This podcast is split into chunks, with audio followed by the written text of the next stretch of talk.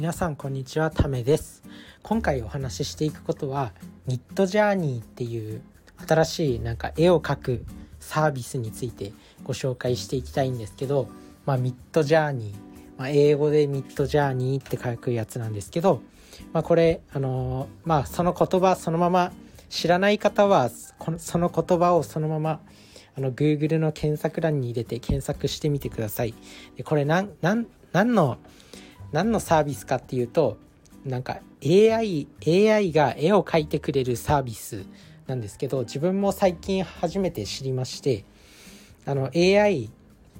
な自分で決めたその、まあ、単語とかをこう入力するとその単語から連想される絵みたいなのを AI が勝手に描いてくれるっていうサービスなんですね。でこれすごいなと思って、あのー、普通にまあ、絵を描けない人絵を描けない人っていうか、まあ、絵を描く人はま画家とか、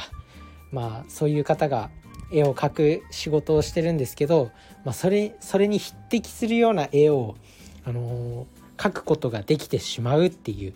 恐ろしいサービスが出現したわけです。まあ、まだねあの AI なんでなんか精度には劣る部分もあるあるにはあるんですけどなんかもうすごい時代になってきたなっていうふうに思います。まあ、これで自分もこのサービスをちょっと利用して絵を描いてみたんですけどなんかあの自分の頭の中でイメージしてる絵をあの言葉によってあの再現できるっていうのが非常に面白くてあのたくさん描いてみました。で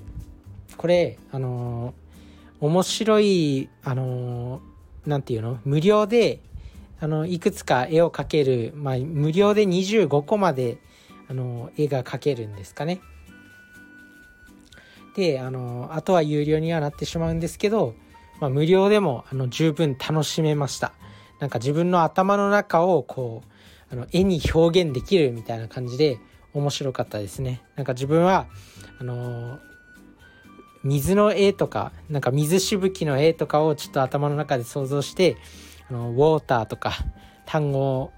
えまあ、英単語であの入力しないとダメなんですけど、まあ、英単語を入力して